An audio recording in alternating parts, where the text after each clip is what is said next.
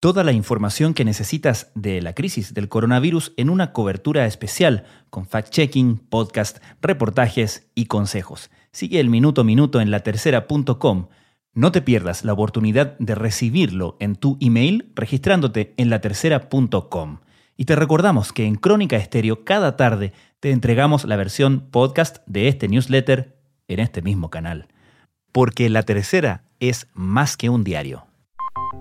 Esto fue, eh, nos pilló a todos como el estallido. De la noche a la mañana. El gobierno ha publicado un protocolo para la reapertura y el funcionamiento del comercio, incluyendo los centros comerciales. Dos de cada tres comercios funcionan bajo el 25% de capacidad. Yo estoy vendiendo en este momento, claro, menos de un 10% de lo que vendo normalmente. Somos los más perjudicados porque trabajamos el día a día. Si la gente no viene, no, no comemos. Evidentemente, en los últimos tiempos hemos visto algún encarecimiento de productos que es natural. ¿Cuándo abrirá el comercio, los malls? Necesitamos que el comercio pueda volver a funcionar. Desde la sala de redacción de La Tercera, esto es Crónica Estéreo. Cada historia tiene un sonido.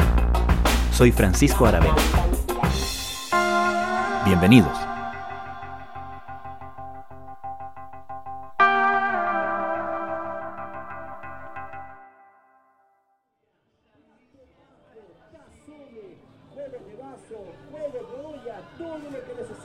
Chisperos, oferta, pilas AA, encendedores, panera de mimbre, cepillo de dientes, todo el vestuario, regalos, novedades, promociones. Venga a visitar Comercial Latina. Recuerda que tenemos todo, todo, todo rebajado. Aquí en el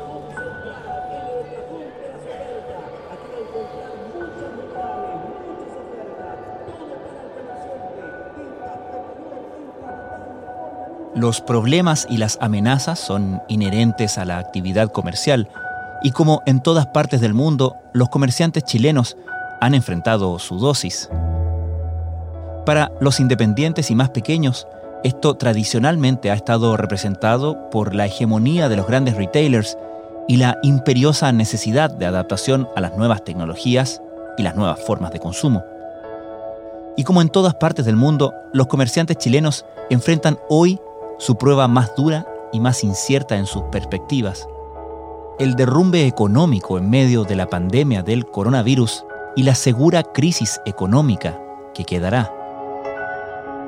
Como si las cosas no fueran suficientemente difíciles para los chilenos y para todos quienes trabajan y dependen económicamente de ellos, la tormenta llegó después de otro evento traumático, el estallido social de octubre.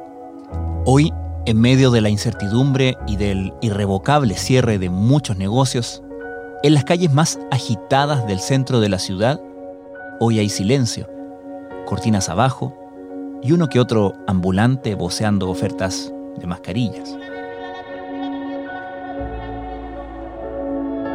Y mientras luchan por sobrevivir, los comerciantes intentan además tomar control del acelerado cambio que se les viene encima.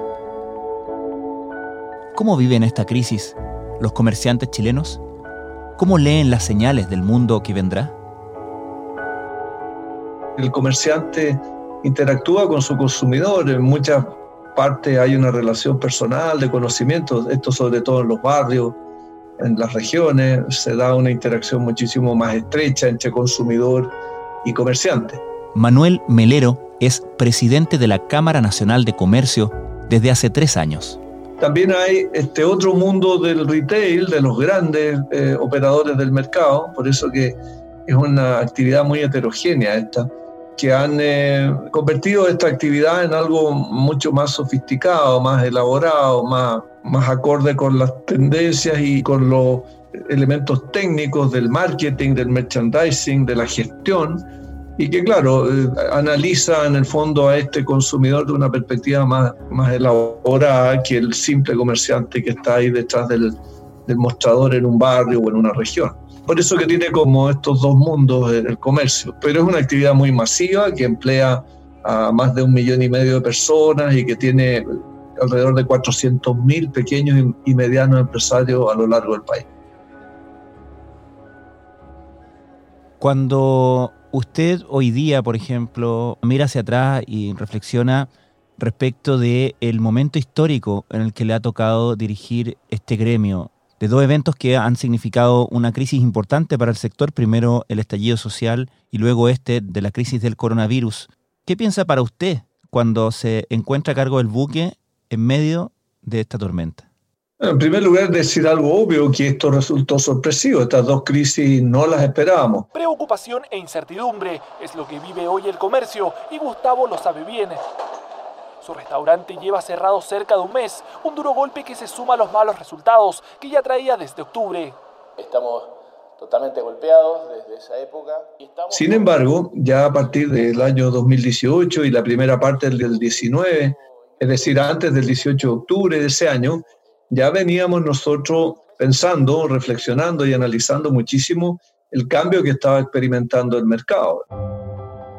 Este nuevo consumidor que quería comprar, eh, acceder a, la satisfacción de, de sus necesidades de bienes y servicios de otra manera, fundamentalmente a través de las plataformas electrónicas, a través de su teléfono celular inteligente, del computador, en fin, que ya no, no tenía una vocación por ir a, los establecimientos, no tenía tiempo, no le interesaba.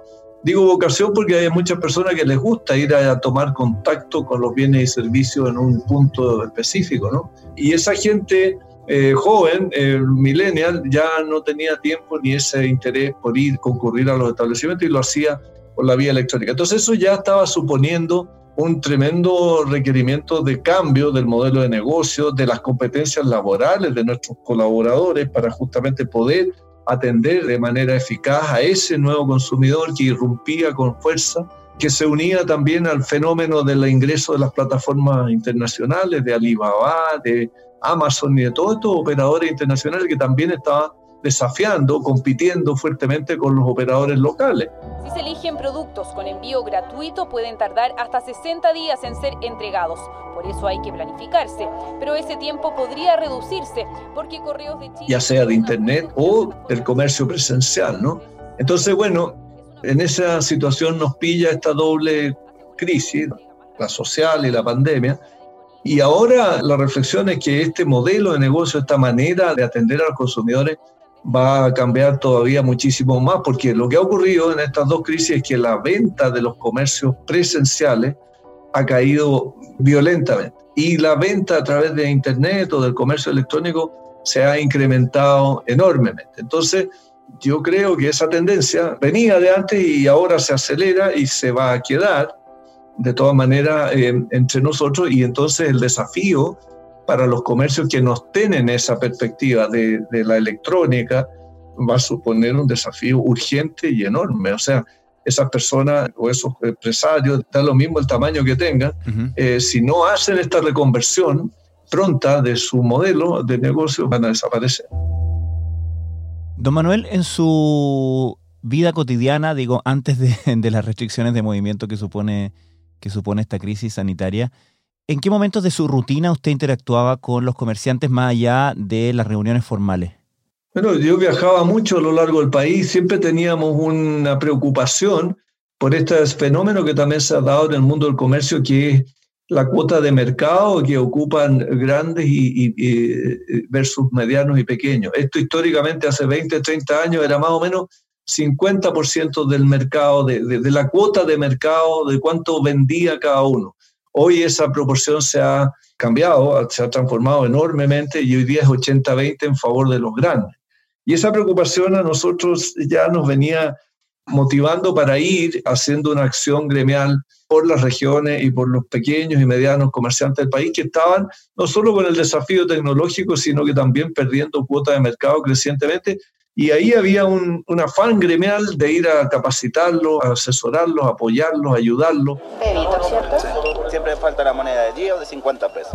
Y ahora con la, de, con la máquina la, la gente puede pagar ese pancito, puede pagar 240, 300 pesos. 650 más 240. 5 clientes, 3 te piden pagar con tarjeta. En que hicieran asociatividad, que pudieran introducir nuevos sistemas de pago todo el sistema de pago electrónico, que también es otra gran revolución. Yo me acuerdo hace 30 años, 20 años, el 60, 70% de los pagos se hacían en billete y moneda. Eso ha cambiado también mm. enormemente. Entonces había muchos comercios que necesitaban adecuarse a todas estas realidades de los medios de pago, de los sistemas de venta, de introducir marketing, merchandising, eh, cómo relacionarse mejor con sus clientes y eso suponía ir a hacer talleres con ellos a las regiones, buscar herramientas de capacitación, de crédito para hacer su transformación.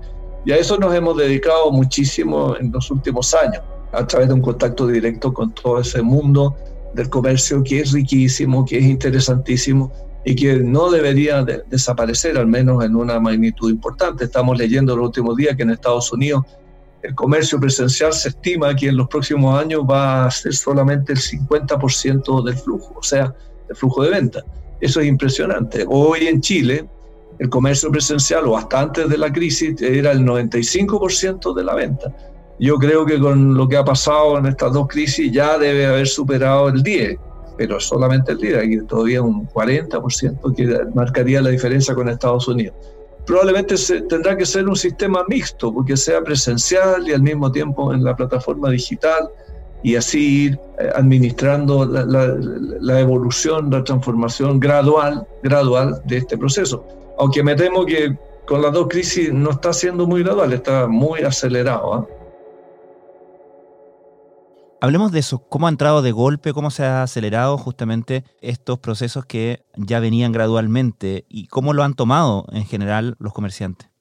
Lo que pasa es que ahora se agrega un factor que no venía de antes, de lo que estábamos conversando, Francisco, que era esto del tema de la transformación digital y el nuevo consumidor y sus requerimientos. Ahora hay una, una nueva realidad relacionada con lo sanitario, con la pandemia. Y vamos a tener consumidores que ya los estamos viendo, que no quieren salir de su casa por temor a contagiarse. Yo en verdad desde que supe que la pandemia era súper grave y todo, yo como que soy de riesgo igual, ¿cachai? Como que tengo colon irritable, tengo alergia. Entonces tomé la decisión de no salir de mi casa, al menos que sea ir a buscar algo, no sé, a la puerta. Consumidores temerosos también de la situación económica que está viviendo Chile y el mundo, que sabemos que es global que no será corta, que no será eh, eh, leve, va a ser dolorosa, va a ser larga y va a ser compleja en todos los sentidos. Entonces este consumidor, que ya no solo es este millennial del que veníamos hablando, que, que, tiene otra mentalidad y que usa el teléfono para hacer la compra, sino que, que además está atemorizado ¿no? y que no quiere contagiarse. Ese consumidor va a ser renuente a ir a lugares donde se congregue el público. Y el comercio es un lugar donde existe aquello.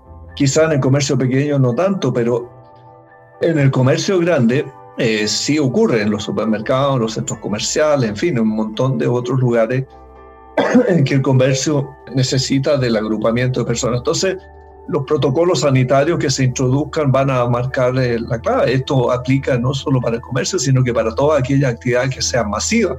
Lo estamos viendo en los protocolos de los centros comerciales, en los comercios, cómo se va a dosificar graduar el, el, ingreso de personas, el distanciamiento social al interior de los establecimientos, desde luego todo esto, la mascarilla, los guantes, la desinfección. Reciben clientes un par de horas al día y han habilitado despachos a domicilio. También han implementado medidas sanitarias estrictas, infectan sus productos a diario e intentan vender lo que más pueden físicamente en la tienda. Varios locatarios del lugar también advierten en sus puertas las condiciones para pasar a comprar, y que ha sido de a poco con horarios limitados, implementando protocolos y esperando que los clientes lleguen que si tocó este producto, que no lo tocó, con guantes, sin guantes, cómo habló con el vendedor de la tienda o del establecimiento. Es una cosa tremenda la mm. transformación que se va a dar para el comercio presencial en cuanto a su funcionamiento. Y esto sí que es nuevo, esto no existía antes de esta crisis, al menos de la pandemia, de la crisis social. Los costos operacionales, a eso quería ir, se disparan con todo esto eh, un centro comercial que normalmente, en, por lo menos en Santiago, los grandes admitían 100.000 100 consumidores un fin de semana. Hoy día, ¿cuántos van a poder admitir? ¿10.000?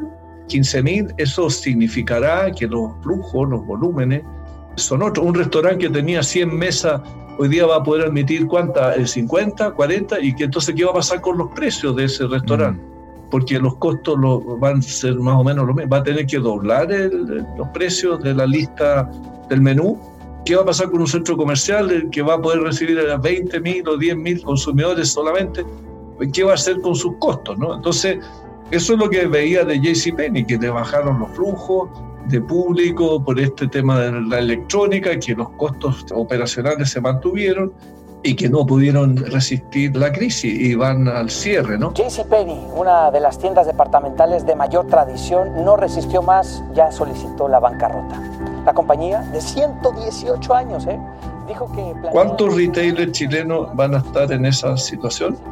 Es una tremenda pregunta que yo por lo menos no tengo respuesta, pero que estamos viendo en otras partes del mundo que sí están ocurriendo transformaciones enormes en este sentido. Se une así a otras grandes cadenas como Neiman Marcus y J. Crew, que también han solicitado la quiebra durante esta pandemia. ¿Usted ha tenido oportunidad de conocer de parte de los comerciantes? Estoy pensando sobre todo en aquellos comerciantes que son independientes, que muchas veces son, se trata de negocios familiares, que ya sea han iniciado ellos o han heredado y continuado ellos Estoy pensando en gente más bien eh, no tan joven que eh, puede verse un poco superada o angustiada por la magnitud del cambio que tienen por delante. ¿Usted ha tenido oportunidad de mm, recoger esas inquietudes, esa mm, preocupación de parte de ellos? Sí, y la respuesta no es muy optimista, Francisco, porque nosotros hicimos una encuesta hace poco, que es pública por lo demás, ahora en medio de la pandemia, hace 15 días, y un 40% de los entrevistados, que son nuestros asociados y gente del mundo del comercio, no tenía conciencia del requerimiento de acceder a la tecnología, al, comercio electrónico, no tenía conciencia y, se le volvía a preguntar si en, en, los próximos años, uno o dos años, tenía previsto introducir tecnología a su negocio y decían que no. No tenían conciencia y no tenían una decisión empresarial de hacer esta transformación en el mediano plazo ya, porque no es corto dos años, ¿no? Y esto sí que es muy alarmante a la luz de lo que ha venido ocurriendo con la pandemia. ¿eh? Si no innovamos profundamente el, sistema de relacionarnos con estos consumidores que van a estar renuentes a ir a la tienda, pero a lo mejor puedo lograr que vayan a buscarlo y, y, rápidamente se vuelvan a su casa, ¿no? Para no contagiarse, para no encontrarse con nadie. Ese tipo de fórmulas o de innovaciones son imprescindibles. El comerciante que no haga este trabajo de transformación prontamente, subrayo la palabra, va a quedar eh, fuera, va a quedar fuera del mercado, porque hay otros que sí lo están haciendo. Y ya estos comerciantes pequeños que habían venido perdiendo cuotas de mercado crecientemente en los últimos años a manos de los grandes, ahora simplemente van a desaparecer porque los grandes sí están haciendo esto. Finalmente, ¿cuáles son las cifras, las magnitudes que usted tiene como para dar cuenta del estado actual de la crisis para el comercio chileno?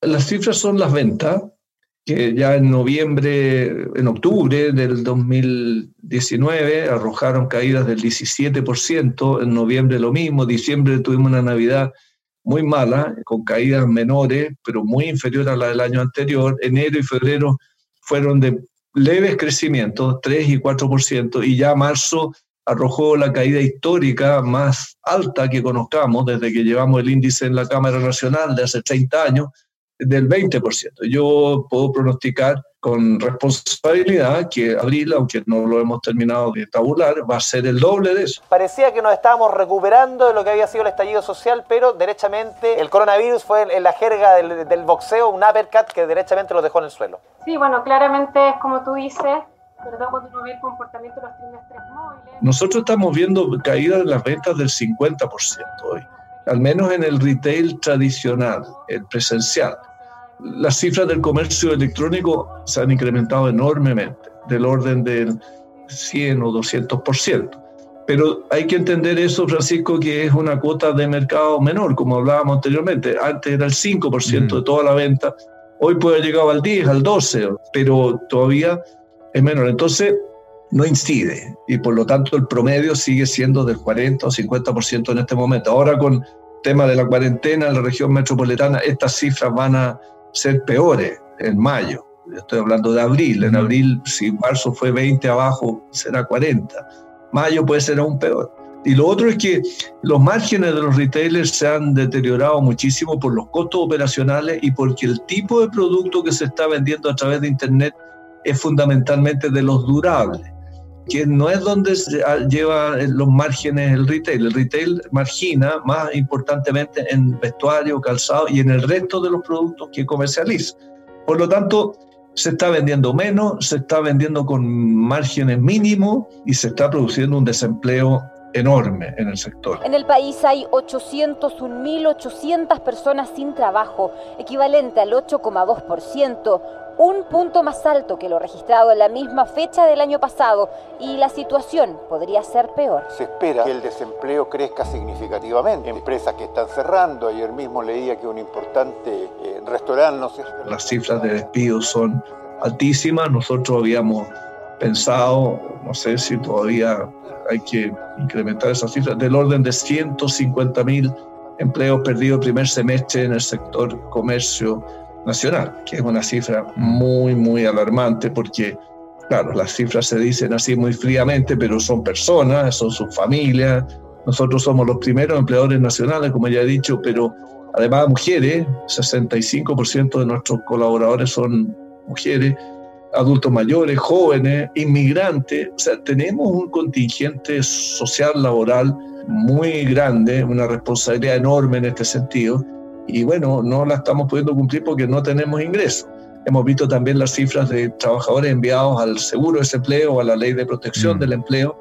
Y el primer lugar es el comercio, nuevamente, junto con el turismo. Ahora, como reflexión final, yo espero que toda esta crisis nos sirva para valorar a nuestros colaboradores que han hecho un trabajo heroico, a nuestros protocolos sanitarios que hemos hecho un trabajo muy, muy notable con las autoridades y a nuestros consumidores que respetan estas normas y junto con ello un llamado a los que no las hacen para que se metan en esta nueva cultura. El desafío está sobre la mesa, yo quiero ser optimista de que esta crisis por supuesto va a pasar, será larga, va a volver, sabemos que va a haber olas de ida y de vuelta en los próximos años hasta que no tengamos la vacuna. Tenemos que enfrentar eso y pensar con mentalidad innovadora, positiva, rescatando lo que hemos aprendido en esta fase. Lo que tenemos que aprender también es que lo colaborativo, lo, lo gremial, lo asociativo, eh, la unidad es básica, fundamental para sortear esta crisis enorme que estamos viviendo.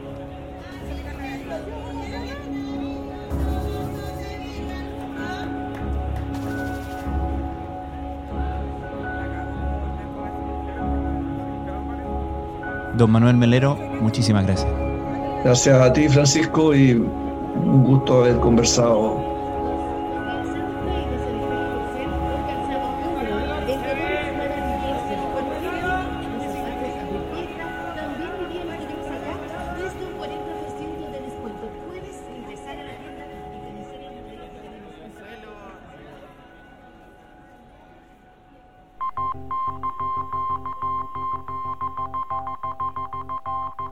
Crónica Estéreo es un podcast de La Tercera.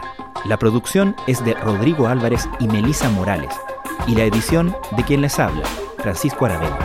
La postproducción de audio es de Michel Poblete. Nuestro tema principal es Hawaiian Silky de Sola Rosa, gentileza de Way Up Records.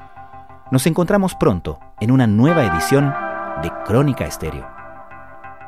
Les recordamos que todos nuestros capítulos de Crónica Estéreo están en latercera.com slash podcast y también en Spotify, Apple, Google y donde sea que escuchen sus podcasts.